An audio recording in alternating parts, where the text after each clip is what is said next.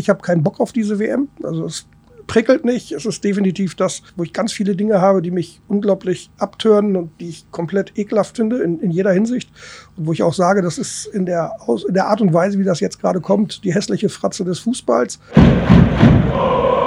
Brückengeflüster. Der VFL-Podcast der NOZ. Brückengeflüster, die 168. Folge heute und wir haben uns einige Themen vorgenommen. Und zwar haben wir zwei Gäste hier vom VfL Osnabrück, den Präsidenten des VfL Holger Elixmann und den Geschäftsführer Michael Welling. Und äh, ja, wir wollen heute einige Themen ansprechen. Wir, das sind mein Kollege Johannes Kapitzer und ich, Susanne Vetter. Und äh, bevor wir starten, müssen wir erstmal vielleicht noch mal ganz kurz erklären. Wir haben das Brückengeflüster nicht vergessen. Es ist nicht ausgefallen. Es war geplant heute auf den Mittwoch, denn Michael Welling war unterwegs. Und zwar hat er mal eine andere Sportart besucht. Herr Welling, wie war es in München beim Football? Anders. Es war eine andere Sportart, es ist eine andere Sportart, ähm, aber es war ein tolles Erlebnis. Ähm, ich bin tatsächlich eh Sport bekloppt. Ich gucke mir auch rhythmische Sportgymnastik und äh, Synchronschwimmen an. American Football fasziniert mich aber tatsächlich schon sehr, sehr lange. Deswegen bin ich da gerne hingefahren. Es war in diesem Fall, sage ich auch, ein, ein Event. Anders als richtige Fußballspiele. Ich habe mir dann aber die Zeit genommen und war am nächsten Tag dann auch noch auf Giesingshöhen und habe dann richtigen Fußball geguckt. Sehr gut. Also am Montagabend dann noch dritte Liga. Und ähm, ja, wir werden gleich noch ein bisschen über den VfL auch sprechen, über die sportliche Situation äh, beim VfL, über das äh, Spiel, über das Derby gegen Meppen. Ich reiß mal ganz kurz die Themen an. Wir wollen auch noch mal einen äh, Schwenker machen zu Katar. Der VfL hat sich dort ganz klar positioniert. Ähm, die Jahreshauptversammlung am äh, Sonntag um 11 Uhr. Auch da werden wir kurz noch mal darauf hinweisen, was dort für wichtige Themen anstehen. Und zum Abschluss werden wir vielleicht auch noch mal einen kleinen Schwenker Richtung Trainingszentrum machen. Aber jetzt vielleicht erst mal noch zur sportlichen sportlichen Situation. Johannes, du warst am Samstag mit im Stadion und äh, ja, das war ein Abschluss jetzt oder beziehungsweise ein Abschluss nicht der Vorrunde, aber ein, so kann man in die Winterpause gehen, sagen wir es mal so. Ja, 17 von 19 Spielen sind ja gespielt, insofern ist ja das Gros der Hinrunde ja doch durch. Da kann man schon so ein bisschen mal Zwischenbilanz ziehen. Zwischenbilanz ist ein gutes Stichwort. Ich sage noch eins vorab gerade ganz schnell, denn wir werden die WM in Katar, so äh, ungern man sie auch mag, äh, dazu nutzen, dass der VfL macht ein bisschen Urlaub. Wir werden auch das Brückengeflüster pausieren, werden aber rechtzeitig wieder da sein, wenn es bei den Niederweißen wieder heiß hergeht und äh, um alles geht. Ähm, und heute, wie gesagt, schicken wir Sie auf jeden Fall in die Winterpause mit einigen heißen Themen. Und wir haben gesagt, es wird ein paar Force-Ritt eigentlich durch alles quer ähm, und kommen jetzt auf jeden Fall nochmal zu Mappen. Holger Elixmann, vielleicht erstmal die Frage mit dem 3 zu 0 in Mappen im Rücken. Du warst ja beim ähm, Fernsehen auch da ein Gesprächspartner. Kann man ganz gut auch in die anstehende Jahreshauptversammlung gehen. Da kommt man so mit so einem breiten Kreuz und sagt, ja, 3-0 in Mappen, der VfL Osnabrück läuft. Ja, das auf jeden Fall. Und wir sollten das natürlich im Paket mit dem Pferdspiel sehen. Also das sind ja die letzten beiden Spiele, die gewonnen wurden. Im Endeffekt neun Punkte aus den letzten vier Spielen. Äh, das ist natürlich das, was man sich so wünschen konnte. Gut, Michael wünscht sich immer noch drei Punkte mehr, tun wir natürlich alle, aber gleichwohl hat das natürlich die Situation ein Stück weit entspannt. Gar keine Frage. Wenn man sich überlegt, ohne diese neun Punkte, äh, dann stände man ungefähr da, wo der SV Mappen steht. Und das war nicht ganz einfach, was wir da gesehen haben. Die sind tief in der Krise. Hast du auch die Stimmung ja wahrgenommen, ähm, wie schnell es gehen kann, dass man dann wirklich auch den Trouble da hat, äh, dass sich die Fans äh, gegen die Mannschaft wenden, gegen den Trainer wenden, dass sich da alle irgendwie verteidigen müssen. Da bist du ganz froh, dass ihr jetzt ein bisschen raus seid aus dem Tabellenkeller und euch nicht so hart erwehren müsst. Ja, das auf jeden Fall. Das ist, das ist klar. Das gibt zumindest eine etwas gewisse Planungssicherheit im, im Winter jetzt. Da kann man ein bisschen entspannter über das eine oder andere sprechen. Es wird sicherlich gleich wohl über vieles gesprochen werden. Da ist Michael natürlich noch etwas tiefer in der Thematik. Aber ähm, von mir an dieser Stelle auch ein bisschen, wir drücken im SV Mappen natürlich die Daumen, dass er da rauskommt. Also das war schon so ein bisschen dramatisch. Ich hatte mich recht ausführlich mit dem Andreas Kremer hinterher unterhalten. Wir waren hier auch schon mal zusammen. Äh, also von daher ist eine schwierige Situation dort und wir können das, glaube ich, nachvollziehen, weil wir selber auch zwischendurch eine schwierige Situation zu absolvieren hatten. Also von daher alles Gute an dieser Stelle, mal in mhm. diese Richtung. Herr Welling, Tobias Schweinsteiger hat äh, gesagt, äh, vor, ähm, nach dem Spiel äh, im Interview, da war schon Druck auf dem Kessel vorher. Das können Sie bestätigen, ne? Wie sieht denn, sah denn der Druck da aus auf dem Kessel?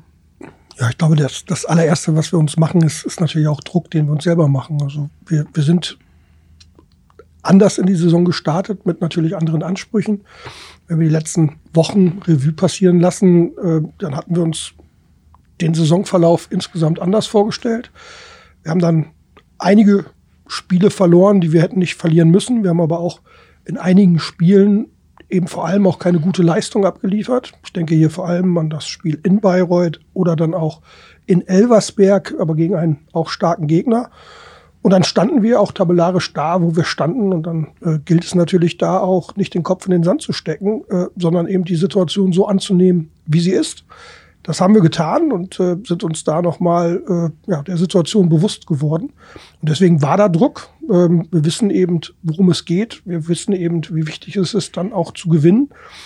Und deswegen hat man den Druck verspürt. Und ja, das dann in so einem Spiel gegen Meppen, aufgrund der besonderen Umstände, eben eines, eines Derbys, eines Nachbarschaftsduells, was ja immer eine besondere äh, ja, besonderes Prickeln mit sich bringt, dass da der Druck auch äh, aufgrund der besonderen Rahmenbedingungen und der Tabellensituation nochmal vielleicht größer ist als in anderen Spielen, das war auch klar. Und deswegen kann man, glaube ich, ja, die Leistung der Mannschaft auch nicht hoch genug bewerten, denn das war eine gute Leistung, ich sag mal ab der 30. Minute vielleicht, wenn ich das so sagen darf, ab der 30. Minute eine sehr gute Leistung in einem durchaus besonderen Spiel. Das haben sie dann bravourös gemeistert und äh, es war erleichternd. Holger Elixmann war ja im Halbzeitinterview bei Magenta Sport schon relativ entspannt und hat gesagt, es läuft für uns. Wann waren Sie denn entspannt, Herr Welling, beim Lappenspiel? Ehrlicherweise erst nach dem 3-0. Also ist äh, die ersten 30 Minuten fand ich persönlich eben nicht so stark. Ich habe auch wieder, ich habe das heute Sebastian Rüther gesagt, äh, jetzt sage ich das sogar live. Ich habe wieder gemerkt, wie wenig Ahnung ich vom Fußball habe, weil ich habe, glaube ich, nach 30 Minuten gesagt, oh, so, so ein Chance Makala kannst du heute austauschen, da, da, da kommt nichts mehr. Ähm, und er wird dann eben zum Spieler des Spiels, zum Mann des Tages bei, beim, beim Kicker. Also da, da zeigt er, ich sollte dann vielleicht die Klappe halten. Ähm, und dann war es auch nach dem 2-0 schon so, dass bei uns, da wo wir saßen, der eine oder andere sagte, oh, jetzt, äh, das könnte ein Kantersieg werden. Da bin ich dann nicht beruhigt, sondern beim 3-0 war ich beruhigter, weil beim 2-0, so souverän man auch spielt, das muss nur eine Murmel da irgendwie reinfallen, dann steht es 2-1. Und dann ist es wieder ein Glücksspiel, dann ist es auch wieder ein wackeliges Kniespiel. Ähm, deswegen beruhigt bin ich dann erst mit einem entsprechenden Vorsprung und, und richtig beruhigt bin ich trotzdem immer erst, wenn der Abpfiff erfolgt ist. Holger Elixmann hat den Finger gehoben eben. Ja, also beruhigt ist jetzt sicherlich auch ein bisschen übertrieben. Ich habe äh, tatsächlich haben wir kurz vor der 30. Minute gesagt, ich habe hier mit Svenja Radio gemacht, haben wir gesagt, also die, das 1-0 für uns nur eine Frage der Zeit. Also da konnte man ja durchaus sehen, dass sich das Spiel entwickelte, dass der VfL in der Lage war, das Tempo ein bisschen anzuziehen. Äh, und dann habe ich in der Halbzeit gesagt, wenn wir in der Lage sind, dieses Tempo weiter zu beherrschen, und das, also man, da gibt ja so bestimmte Wechsel da drin. Mhm. Dann werden wir dieses Spiel erfolgreich bestreiten. Aber natürlich haben wir auch in der zweiten Halbzeit noch gesagt, auch beim Stand von 2-0, äh, wenn man in Dresden gewesen ist, weiß man, dass einiges passieren kann in dieser Saison. Das ist schon ganz klar. Und erst nach dem 3-0 ist man dann wirklich richtig entspannt.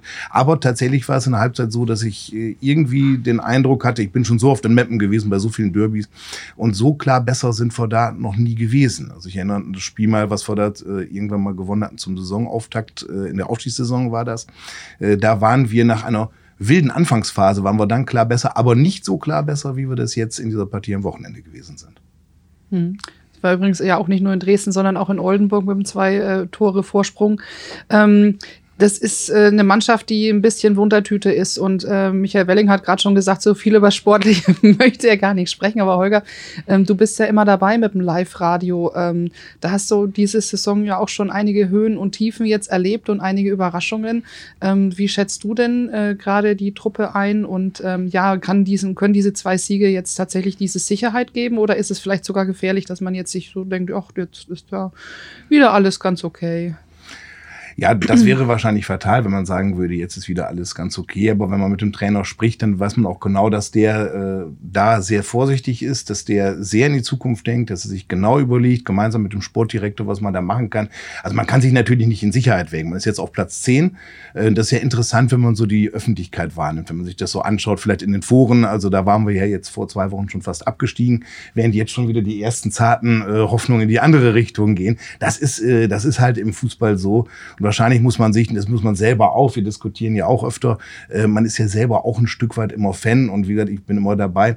Äh, da ist man manchmal möglicherweise auch zu emotional und, und denkt auch zu sehr dann kurzfristig diese langfristige Schiene, dafür haben wir eine sportliche Führung. Ich glaube aber, dass wir optimistisch auf jeden Fall ins nächste Jahr gehen können. Äh, es hat sich eine klare Besserung abgezeichnet. Also interessant ist ja tatsächlich in erster Linie erstmal, dass wir jetzt so viele Tore schießen ich glaube, die drittbeste Offensive der Liga ist mittlerweile da. Wir haben äh, das sage ich jetzt mal so ganz persönlich. Wir haben mittlerweile einen Spieler mit der Nummer 9, äh, der die Chance hat, ein Publikumsliebling in Osnabrück zu werden. So eine kleine, für mich so eine kleine Mischung aus Thomas Reichenberger und Jacek Janiak. Also ich sehe den unheimlich gerne spielen, muss ich Erik sagen. Engelhardt. Genau, freue mich, dass der äh, jetzt reüssiert hat. Äh, und das könnte also eine Offensive natürlich dazu führen, dass wir weiterhin besonders stark sind. Wenn wir es jetzt hinten dicht kriegen, äh, dann müssen es nicht bange sein vom nächsten Jahr. Hm. Apropos Publikum, äh, Herr Welling, das ist natürlich etwas, äh, was Sie wahrscheinlich auch sehr äh, interessiert und ähm, ja erfreut auch äh, zur Kenntnis genommen haben. Die Fans waren in dieser Saison äh, da. Das kann man nicht unbedingt erwarten, wenn man, ich sag mal, eher ja vielleicht unter den Erwartungen äh, in die Saison gestartet ist. Ähm, die Zuschauerzahlen waren, waren fantastisch dafür. Ähm, können Sie da ein bisschen was dazu erzählen? Also ich glaube, ich würde würd vielleicht vorher zwei Sätze sagen. Also A, also sie waren da in der Quantität, aber eben auch in der, in Anführungsstrichen, Qualität. Mhm. Ähm, auch das muss man ja betonen. Es geht ja zum einen um die schiere Zahl an Zuschauern, die da sind. Ich finde aber einfach, was unsere Fans bei Heimspielen, aber eben auch bei Auswärtsspielen für einen Support an den Tag gelegt haben, mit, mit welcher einer ja, Bedingungslosigkeit die Mannschaft unterstützt wurde, äh, was für ein besonderes Fieber dann an der Brücke herrschte, das ist schon besonders gewesen. Also das, das, das war schon auch ansteckend und Tobias und Amir sagen das auch immer, das hat uns gerade auch zu Hause den entsprechenden Rückenwind, die entsprechende Energie gegeben, ähm, um dann auch viele, viele Widerstände, die wir in dieser Saison hatten, Rückschläge, Verletzungen ähm, und so weiter, dann auch zu überstehen. Und das ist schon was Besonderes und das äh, zeigt eben, wie bedeutsam das ist. Und was die Zahl angeht, ja, ich glaube, da gibt es ganz viele Thesen. Ähm, ihr habt eine, ein ganzes Brückengeflüster darüber gemacht. Jetzt äh, will ich kein Co-Referat machen. Ich glaube, da wurde schon sehr, sehr vieles gesagt. Was wir festhalten können, ist, äh, es liegt jetzt nicht am sportlichen Erfolg, was normalerweise ja immer dann die Grundlage ist für mehr Zuschauer. Es liegt sicherlich auch nicht an den Rahmenbedingungen, Stichwort Corona. Deswegen ist das äh, eher etwas Überraschendes. Ich würde für uns trotzdem mal in Anspruch nehmen wollen, vielleicht haben wir in den letzten ja, eineinhalb Jahren dann, auch wenn es vielleicht an der einen oder anderen Stelle sportlich nicht ganz so optimal gelaufen ist, äh, vielleicht trotzdem vieles richtig gemacht. Äh, wir haben vielleicht auch da die, die Art des Dialogs mit den Fans, die Art und Weise, wie wir miteinander umgehen, auf ein anderes Level gebracht. So würde ich das tatsächlich sagen. Bei allem Respekt, was man da voreinander hat und auch bei, bei Klarheit, die man da hat. Aber ich glaube, da sprechen wir vernünftig. Ich glaube, dass wir auch, was unsere ja, operativen Themen angeht, äh, viele, viele Dinge dann nach und nach verbessert haben, auch wenn noch nicht alles äh, richtig gut ist. Ich glaube, unsere Prozesse. Wir haben im Ticketing viele Dinge einfach auch ausprobiert. Wir haben vor der Saison das Thema Dauerkarten, ich glaube, auch sehr ernst genommen, haben uns sehr viele Gedanken gemacht, wie wir eben auch auf die unsichere Situation mit der Pandemie auch reagieren und was für ein Angebot wir machen. Das ist extremst gut angenommen worden. Wir haben halt eine, eine unglaublich hohe Zahl an Dauerkarten äh, Verkäufen, wo die Leute gesagt haben, das machen wir. Und da wiederum bin ich äh, von überzeugt, wir, wir reden ja immer über Marketing und äh, ich bin da vielleicht auch nicht unbedingt äh, so, so weit von entfernt, Marketing als Begriff in den Worten zu nehmen. Aber äh, es gibt beim Fußball meines Erachtens immer zwei Themen, die, die das beste Marketing ist. Das A ist dann die Mannschaft auf dem Feld. Das andere ist, jeder Zuschauer, der kommt, äh, ist der beste Multiplikator. Und die nehmen andere mit und wir machen vieles, dass die Leute dann auch vielleicht erstmalig an die Brücke kommen und viele kommen auch erstmalig an die Brücke und die kommen wieder. Also wir haben viele Zuschriften dann auch von Menschen, die wir durch unsere diversen Aktionen erreicht haben, die sagen, es war einfach ein, ein wundervolles Erlebnis an der Bremer Brücke. Es hat mich angesteckt. Und ich glaube, das ist auch so, wer das erlebt an der Bremer Brücke, kommt gerne wieder. Wenn das Flutlicht an ist, vielleicht noch lieber, als wenn es nicht an ist. Aber ich glaube, die kommen gerne wieder und die Spiele waren eben durchaus auch äh, intensiv und äh, da war immer was geboten. Also da ist eine Vielzahl von Themen, da könnten wir, glaube ich, viel drüber reden. Schön ist es, dass so ist. Und äh, wir haben, Marco Grun hat es ja, glaube ich, auch gesagt, das Ziel ist, dass die Bremer Brücke regelmäßig ausverkauft ist, egal was für ein Gegner, egal was für eine Liga. Und dann hören wir auf, äh, über Zuschauer zu reden. Dann geht es irgendwann über Kapazitätserweiterung. Die Fans kommen am liebsten natürlich zum Flutlichtspiel, wenn es nicht ein Montagabend ist. Das müssen wir noch mal gerade mit dem Halbsatz dazu sagen, wobei das ja auch endlich ist. Ähm, wir wollen noch einen Schlenker machen, wollen jetzt nicht den Becherwurf gegen Ferl überstrapazieren, weil dazu schon viel gesagt worden ist und das auch eher ein Einzelfall ist.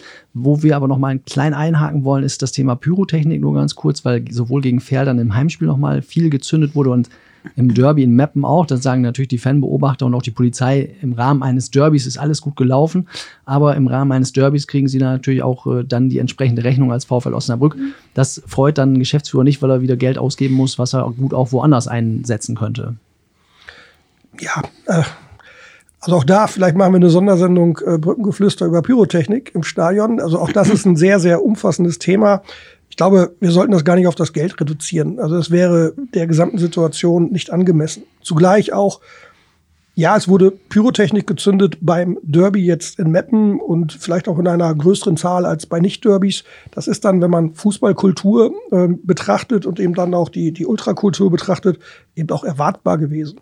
Wenn wir über das Meppen Spiel sprechen, dann müssen wir andere Themen adressieren, ähm, die eben dann im Umfeld passiert sind. Und das ist dann eben nicht unbedingt so, dass unsere Fans sich da fehlverhalten haben, sondern dass da unsere Fans sehr stark gelobt wurden von vielen, was das Anreiseverhalten, das Abreiseverhalten angeht. Da gab es andere Probleme, die wir aber gerade aufarbeiten. Das müssen wir eben so deutlich machen.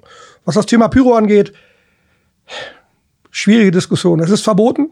Es ist eben dann auch, wenn es unsachgemäß verwendet wird, äh, gefährlich. Und deswegen sieht man das natürlich nicht gerne. Was das Thema angeht, ist aber auch klar, dass wenn es Protestaktionen gegen den DFB gibt, dann ist das, jetzt sage ich das nicht, weil ich das so empfinde, aber dann ist das das, was man erwarten muss. Dann gehört es da eben auch aus der Perspektive von Fans dazu. Der Montagsspieltag war ein solcher, andere Themen, Stichwort Katar waren sowas. Dann ist das eben auch immer ein Ausdruck von Protest. Das muss man dann irgendwo auch antizipieren, damit muss man umgehen. Äh, die, die Vielzahl nervt mich. Und jetzt auch da augenzwinkernd an der Stelle, auch wenn das vielleicht ein, ein, ein nicht immer äh, augenzwinkerndes Thema ist. Mir wäre es tatsächlich öfter lieber, äh, die investieren in Qualität und so, so eine Fackel brennt dann mal zehn Minuten, als dass man zehn Fackeln mit einer Minute hat, weil auch das ist ja so ein bisschen Irrsinn. Der DFB zählt ja dann die Fackeln und jede Fackel kostet Geld. Ähm, es geht ja gar nicht darum, dass es brennt. Also das ganze System ist ein, ein sehr diffuses, ein sehr intensives und ich glaube, wir sollten hier, wenn dann diese Diskussion auf eine ganz andere Ebene packen. Ähm, und ich glaube, das kann man dann auch machen. Es wird mir zu sehr dämonisiert. Es wird mir zu sehr mit Strafen da gearbeitet in Richtung des Vereins, wo der Verein gar nichts für kann. Wie gesagt, allumfassendes Thema. Ja, jeder Euro tut uns da sehr weh, weil wir es natürlich nicht budgetieren, äh, wenn da Strafe kommt. Ähm, trotzdem sage ich, Becherwürfe, Gewalt gegen Menschen ist für mich dann immer das, was äh, deutlich schwerwiegender ist als eine atmosphärisch eingesetzte Pyroshow. Gut, aber den Becherwurf haben wir ja, glaube ich, schon weitgehend aufgearbeitet. Insofern war jetzt Pyrotechnik der Schlenker. Holger Elixmann will aber auch noch was sagen. Ja, ich möchte das unterschreiben, was Michael gerade gesagt hat. Äh, in der Tat, Gewaltthemen sind ganz andere Themen äh, bei der Pyro. Genau das habe ich auch festgestellt. Gegen Fehl war das ja. Da waren in der zweiten Halbzeit einige, die maximal 30 Sekunden gebrannt haben und die kosten das gleiche wie eine, die vorher zehn Minuten lang da war. Äh, ich glaube auch, dass man da eine Dämonisierung überhaupt nicht vornehmen soll. Es hat da mal einen Vorschlag gegeben äh, vor einigen Jahren von Boris Pistorius. Äh, das könnte man wirklich mal im Rahmen einer Sondersendung nochmal machen. Ging es um kontrolliertes Abbrennen? Richtig, da ging es um kontrolliertes Abbrennen. Ich bin davon überzeugt, dass die Kurve die Chance haben soll, entsprechend kontrolliertes Abbrennen zu machen. Wenn es dann nicht funktioniert, muss man sehen, wie man damit umgeht. Aber das ist eigentlich schade, dass das damals unterbunden worden ist. Also für mich persönlich, muss ich jetzt mal ganz klar sagen, wenn man in den 80ern und 90ern groß geworden ist, gehört das einfach irgendwo dazu. Und äh, wenn man entsprechende Produkte verwendet, wenn man entsprechend das mit sorgsam macht und, und äh, da gibt's ja entsprechend in der Kurve, gibt es Leute, die sich genau darum kümmern. Äh, dann halte ich das persönlich für nicht, nicht gefährlich und man sollte mal überdenken, wie man damit umgeht. Mhm. Also ich merke schon, das ist ein Angebot auch von den beiden, dass wir da nochmal nachfassen und nochmal uns wirklich intensiv mit dem Thema in einer Sondersendung auseinandersetzen. Ein sehr guter Vorschlag. Aber Herr Welling, Sie haben gerade nochmal angesprochen, da gab es andere Punkte, über die man sprechen muss beim Mappenspiel, ähm, an Abreiseverhalten und so weiter und aber auch an, äh, Fehlverhalten. Können Sie da nochmal ein bisschen was dazu ausführen? Ja, leider gar nicht so viel, weil wir noch in der Aufarbeitung sind. Ähm, es ist so, dass uns während des Spiels, aber auch im Nachgang viele, viele Hinweise erreicht haben, ähm, die eben vielleicht, ich formuliere es bewusst weich, ohne dass das in irgendeiner Form äh, schwarzes Peterspiel sein soll, äh, die vielleicht dann auch ja, die Gesamtkoordination und Organisation so ein bisschen ähm, ja, im, im Fokus haben, wo man sagen muss, da hätte das eine oder andere auch besser sein können. Ähm, genau wie es dann wohl gerade auch, was das Thema der, der Auslassphase betrifft, sprich dann der Abreise der Fans auch vom Bahnhof, ähm, ja, so wie es sich darstellt, nochmal, ich sage das bewusst mit aller Vorsicht, ähm, war das vielleicht nicht ganz so gut organisiert, wie man sich das wünschen wollen würde, auch die Schnittstellen. Und dann ist es eben da auch zu dem ein oder anderen Vorkommnis äh, gekommen, was wir gerade aufarbeiten, wo eben auch das Fanprojekt sehr intensiv gerade dabei ist, das zu dokumentieren, das aufzuarbeiten. Wir haben aber nächste Woche Dienstag auch hier mit den Meppener Kollegen und auch der entsprechenden Polizeibehörden, der Sicherheitsbehörden auch ein Treffen in Meppen, um eben im Nachgang zu dem Spiel die Themen nochmal noch mal aufzuarbeiten. Denn dass ein Derby immer mit mehr Fans zu tun hat als ein normales Spiel, das hätte jetzt keinen überraschen dürfen, glaube ich. Also weder bei uns noch, noch in Meppen. Und ich glaube, da, da können wir gemeinsam tatsächlich daraus lernen und müssen das eine oder andere ähm, auf den Prüfstand stellen. Wo ich drum bitte an der Stelle ist halt ähm, in, in alle Richtungen, ich glaube, man, man ist dann mit, mit besonderen Worten immer relativ schnell dabei, ähm, genau wie ich eben äh, immer auch dafür einsetze, dass man Fans nicht äh, dämonisiert oder dass man da eben auch vernünftige Worte wählt. Wenn man eben über das Verhalten von Fans spricht, sollte man auch hier mit Blick eben auf die Organisatoren, auf uns, die wir das Ganze auch mitorganisiert haben, auf die Sicherheitsträger, auf den Ordnungsdienst, äh, mit Blick auf Polizei, eben auch einfach schauen, da gibt es vielleicht das eine oder andere, was zu verbessern ist. Da gibt es vielleicht auch das eine oder andere, wo einzelne Menschen möglicherweise dann äh, das nicht ganz so gehandhabt haben, wie man sich das wünscht. Das muss aufgearbeitet werden, aber ich bitte eben darum, dass man nicht pauschalisiert und dass man nicht generalisiert, äh, sondern dass man da eben differenziert geht und dass man da eben äh, sehr besonnen jetzt das Ganze aufarbeitet. Das werden wir tun, das werden wir mit den Mapner Kollegen tun, das werden wir mit den Sicherheitsträgern tun, das werden wir mit den Fans tun. Und dann werden wir, wenn wir mehr wissen, da eben auch etwas ausführlicher darüber berichten. Mhm, das ist auch ein Thema, glaube ich, wo wir dann dranbleiben werden, aber in der Aufarbeitung, die Zeit lassen wir Ihnen erstmal, dass man erstmal geordnete Bahnen hat und weiß, worüber man eigentlich spricht. Ähm, es sollte auch nur ein Schlenker sein. Eigentlich haben wir noch das Thema, Sie haben es auch schon eben, das Stichwort ist gefallen, ist mehrfach gefallen. Es fängt am Sonntag an, die WM in Katar, an der keiner vorbeikommt, auch der VfL Osnabrück nicht, aber Sie Doch, wir wohl. Ja, Sie wohl. Also das heißt, Sie gucken nicht, Sie boykottieren?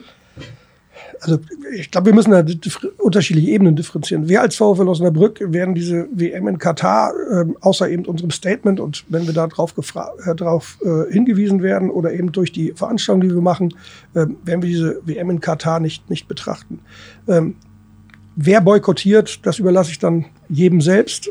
Ich habe für mich die Formel entdeckt, ich habe keinen Bock auf diese WM. Also es prickelt nicht. Es ist definitiv das, äh, wo, wo es einfach, einfach nicht, nicht prickelt und wo ich, wo ich ganz viele Dinge habe, die mich unglaublich abtören und die ich komplett ekelhaft finde in, in jeder Hinsicht. Und wo ich auch sage, das ist in der, in der Art und Weise, wie das jetzt gerade kommt, die hässliche Fratze des Fußballs. Und wenn dann so ein Infantino, Entschuldigung, jetzt fange ich an, doch mehr zu reden, als ich wollte. Aber wenn so ein Infantino letzte Woche sagt, oh, der Fußball sollte sich doch mal auf sich beruhen, berufen und äh, nicht mehr so viel reden und er sich dann da äh, nach Bali stellt und auf einmal da den, den moralischen Zeigefinger hebt, das ist einfach total verlogener Scheiß. Entschuldigung, dass ich das so deutlich sage, das geht mir komplett auf den Sack. Äh, und dann auch sage ich, ich weiß nicht, was ich in der Zeit mache. Und wenn ich zu Hause Langeweile habe und durchzeppe und da ist Argentinien gegen England, dann ist die Wahrscheinlichkeit durchaus gegeben, dass ich da dran hängen bleibe. Ähm, bewusst geplant sicherlich nicht, aber ich gucke auch Synchronschwimmen und Darts. Also von daher, ähm, es ist halt irgendwie ein Sportereignis, es ist dann vielleicht Zerstreuung, aber Bock habe ich nicht. Und ich glaube, wichtiger ist, um das dann auf eine andere Formel noch zu bringen, wichtiger ist, dass wir in der Phase eben die Sensibilität haben, die diese WM eben erfordert. Die Probleme, die diese WM von Vergabe über Organisation bis jetzt Durchführung, bis Begleitung eben mit sich bringt, dass wir da eben sehr sensibel sind und den Finger in die Wunde legen. Auch da, Klammer auf, leider erst jetzt viel verstärkter in die Wunde legen. Das haben viele von, von vorher gemacht, aber die Aufmerksamkeit war nicht so groß. Ähm, da sind, glaube ich, an vielen Stellen ganz, ganz viele Fehler passiert. Sind viele Dinge, die mir persönlich, ich sage da meine persönliche Perspektive, einfach überhaupt nicht gefallen. Da habe ich eine andere Sicht auf die Dinge. Und deswegen ist es wichtig, dass man da sensibel mit umgeht, dass man den Finger in die Wunde legt, in die vielen Wunden, die da sind, glaube ich. Ähm, man, man weiß ja gar nicht, was man als erstes adressieren muss als Problem. Ich glaube aber wichtiger ist vielmehr, ja, dass wir zwar den Finger in die Wunde legen mit Blick auf die WM in Katar, aber dass wir daraus Lehren ziehen für die Art und Weise, wie wir zukünftig unseren Fußball gestalten wollen, wie wir zukünftig den Fußball leben wollen, weiter transportieren wollen. Weil da sage ich ganz ehrlich, so wie das da aktuell läuft und wie es da gelaufen ist, ist das nicht die Art und Weise, wie ich den Fußball mag und wie wir auch als diejenigen Akteure innerhalb dieses Systems den Fußball gestalten sollten. Äh, und da hoffe ich, dass da ein Umdenkprozess stattfindet, der schon längst hätte stattfinden sollen. Ähm, aber wir werden sehen, was passiert. Also ich könnte ja auch da zehn Minuten reden, äh, aber ich will es nicht dominieren. Ja, es ist, ein, und, es ist ein, nein, es ist ein sehr emotionales Thema, man merkt es und es ist auch etwas, was Ihnen am Herzen liegt und nicht nur Ihnen persönlich, sondern dem VfL und deswegen gab es ja schon einige äh, Aktionen. Holger, ähm, unter anderem beim Feal-Spiel, da hast du dich auch äh, positioniert, die Fans haben sich positioniert ähm, und ähm, ja, da gibt's, äh, ist noch einiges in Planung. Wie wichtig ist es denn, dass auch ein Verein wie der VfL Osnabrück dort eben Flagge zeigt? Ja, es gibt ja einige, wie man hinterher weiß, die sagen, man soll es nicht unbedingt im Rahmen des Fußballs machen. Allerdings frage ich mich, wozu sollen wir uns positionieren, wenn es nicht originär um Fußballthemen geht. Also von ja. daher halte ich das für absolut legitim und auch richtig an dieser Stelle. Äh, was mir besonders gut gefallen hat an diesem Prozess war, dass es wirklich eine gemeinsame Erklärung im besten Sinne des Wortes war. Das heißt, es haben sich nicht fünf hingestellt, äh, haben sich oder einer am besten noch hat sich was überlegt, hat was geschrieben, sondern das war ein Prozess, äh, der wirklich sehr, sehr angenehm war und ehrlich gesagt auch viel Spaß gemacht hat.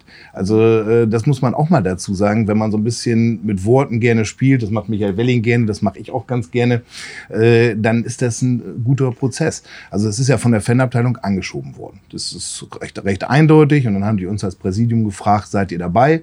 Das haben wir dann beraten, wie das in Präsidien so üblicherweise so ist, ist ganz klar. Ja, sind wir dabei, haben wir gesagt. Dann haben wir alle mit ins Boot genommen, sämtliche Gremien, das erweiterte Präsidium. Natürlich äh, die Geschäftsführung, das ist völlig klar, dass natürlich äh, auch einige so ein paar Anmerkungen gemacht haben, was dann noch besonders wichtig war oder gesagt hat, wo kann man noch ein bisschen mehr dazu sagen. Äh, und dann kam diese gemeinsame Erklärung heraus, worin sich alle versammeln konnten. Und das ist, glaube ich, besonders wichtig. Das ist ein schönes Zeichen der Gemeinsamkeit des VfL Osnabrück, die an der Stelle äh, eine ganz, ganz klare Auffassung vertreten äh, und, und die kam dann natürlich auch entsprechend rüber. Aber vor allen Dingen dieser Prozess, der dazu geführt hat, äh, war besonders spannend. Im Übrigen, ich kann da mal ganz kurz aus dem Nähkästchen plaudern, dann hat man auch, eine, das hast du äh, genussvoll beobachtet, so hast du gesagt. Äh, dann hat äh, aus der Fanabteilung, Thomas Kessen hat darauf hingewiesen, äh, dass ein eurozentrisches Weltbild dort, Sommer, Winter, diese Thematik haben wir schon mal äh, natürlich erörtert, äh, entsprechend da wäre, dann haben wir so ein bisschen über die Klimadaten gesprochen und geschrieben, das macht natürlich richtig Spaß. Also das heißt, man beschäftigt sich mit Themen, mit denen man sich vorher nicht unbedingt beschäftigt hat. Ich glaube, das ist auch Ziel dieser Geschichte. Es ist nicht belehrend. Wenn einer das gucken möchte, dann soll er das gerne tun. Ich werde selbstverständlich, bevor die Frage gleich kommt, werde selbstverständlich die deutschen Spiele auch gucken. Und Argentinien, England würde ich auch gucken, alleine schon, weil 1998 so ein spektakuläres Spiel war. David Beckham hatte, hatte damals eine ganz entscheidende Rolle in Frankreich. Das ist nur nebenbei, würde ich natürlich auch gucken. Man muss da keinen belehren, aber es ist, glaube ich, wichtig, äh, dass jeder sich damit beschäftigt und sich differenziert damit beschäftigt. Und genau das machen wir ja im Übrigen auch. Äh, Susanne ist auch dabei am 2.12. in der Lagerhalle 20 Uhr. Da gibt es eine Podiumsdiskussion, äh, angeschoben auch von der Fanabteilung an dieser Stelle, wo einige Teilnehmer darüber sprechen, ja, was, was ist denn jetzt passiert? Was ist jetzt ist die Vorrunde ist abgelaufen, bestätigt sich einiges, läuft irgendwas anderes. Ich glaube, aus den aktuellen Erkenntnissen heraus werden wir dann auch noch ganz spannende Themen besetzen können. Hm. Das ist das, was Michael Welling eben sagte. Der VfL beschäftigt sich auch während der WM noch mit der WM und belässt es jetzt nicht bei der einen ähm, expliziten äh, Verurteilung davor ab. Das war ja auch das Thema, wo die Leute dann schon gesagt haben, na toll, jetzt hat der VfL, die, die Mannschaft hat äh, äh, T-Shirts getragen, auf der Menschenrechte eingefordert wurden. Der VfL hat sich mal ähm, distanziert, aber damit ist es das dann jetzt auch gewesen es ist, fällt auf der anderen Seite schwer, auch irgendwas noch mehr da, dann dazu zu machen. Man kann ja nicht jetzt beim Tor sagen, guck mal, jetzt haben wir ein Tor geschossen, aber wir jubeln nicht, auch im äh, Hinblick auf Katar. Da sagt die FIFA ja trotzdem, wir spielen das Ding trotzdem, auch wenn der VfL Osnabrück nicht jubelt. Es ist ja ähm, auf der einen Seite so ein Bedürfnis da, auch sich zu positionieren. Auf der anderen Seite merkt man auch, dass die Macht dann auch ein bisschen begrenzt ist, da Einfluss zu nehmen. Ne? Holger Edigsmann? Ja, natürlich. Es geht da, glaube ich, auch nicht unbedingt um die Macht, sondern äh, das haben ja die in den ersten vier Ligen haben Aktionen stattgefunden und da hat man deutlich, äh, also wirklich über weite Teile aus den Fanszenen regelmäßig, aber auch aus vielen Vereinsführungen, da hat man regelmäßig äh, das Unbehagen mehr oder weniger mitnehmen dürfen. Und eins ist klar, dass jetzt in diesen vielen Diskussionen, es gab den Themenabend in der ARD, das war dann so lang irgendwann, dass selbst ich dann auch irgendwann nicht mehr weitergeschaut habe. Äh, der Mensch muss das ja anders orientiert machen. Das heißt, wir müssen natürlich, wenn wir darüber sprechen, dann müssen wir das jetzt machen und auch während der WM, denn es ist dort auch gesagt worden, wenn die gespielt wurde, wenn da das letzte Spiel war, wenn die Stadien wieder abgebaut werden, dann ist es ein bisschen was anderes. Und ich bin mir nicht sicher, ob die äh, Innenministerin, die da auch zugeschaltet war bei, äh, bei der Plasberg-Geschichte, tatsächlich im Nachgang dann noch so beharrlich äh, aktiv ist, ähm, zumal die Innenministerin eigentlich auch nicht zuständig ist. Also von daher äh, ist es tatsächlich eine Thematik, äh, wo man jetzt drüber sprechen muss, jetzt sensibilisieren muss und wie dann jeder damit privat umgeht. Wie gesagt, das ist dann äh, ihm selber anheimgestellt. Mhm, wobei ich auch sagen muss, ich glaube, bei Katar ist es vielleicht ein ich, ich weiß, es war bei vielen Turnieren vorher auch, wo man gesagt hat, da muss man hinterher noch mal hingucken. Und wie oft hat man da hingeschaut, ähm, was in Brasilien oder Südafrika noch an weißen Elefanten steht und so weiter, ob sich da wirklich was getan hat oder nicht. Ich glaube trotzdem, dass der Zeitgeist vielleicht noch mal ein anderer ist, dass es vielleicht auch etwas wichtiger geworden ist und dass gerade auch ähm, ja viele Organisationen jetzt eben immer wieder darauf hinweisen, wie wichtig es ist, dort hinterher auch nochmal zu schauen, da zu sein und zu gucken. Ähm, ich war ja vor Ort, äh, werde da auch ein bisschen berichten an diesem Abend äh, bei, in der Lagerhalle, den du gerade angesprochen hast. Ähm, wir haben dort viele Gesprächspartner gehabt und alle haben das immer wieder betont. Und das ist natürlich auch eine Aufgabe, die wir einfach wahrnehmen müssen. Aber ähm, ich wollte noch was, auf was anderes hinauf, nämlich auf die Einflussnahme. Und ähm, wir haben es immer wieder jetzt auch äh, mitbekommen, der DFB ist in einigen Teilen, du hast auch gerade den Themenabend jetzt angesprochen und viele Dokumentationen, in denen man jetzt auch mal Fußballer hört wie Leon Goretzka, die sich klar positionieren, in denen man auch mal kritische Stimmen vom DFB hört, in dem Rahmen seiner Möglichkeiten beziehungsweise ähm, in, ja, für ihn vielleicht auch schon, man wird sich manchmal ein bisschen mehr wünschen, aber ähm, es, es kommen diese Stimmen und ähm, ich glaube, der DFB kann auch deswegen nicht mehr so weggucken, weil eben Vereine sich jetzt auch positionieren. Herr Welling, würden Sie mir da zustimmen? Du willst wissen, wie die Folge weitergeht? Das Brückengeflüster gibt's ab jetzt zusammen mit allen Vereinsinfos und Streams als VfL-Abo der NOZ. Freu dich auf alle Folgen in voller Länge und sicher dir zum Weiterhören einfach deinen kostenlosen Probemonat auf noz.de slash abo-vfl oder klicke einfach auf den Link in den Show Notes. Viel Spaß!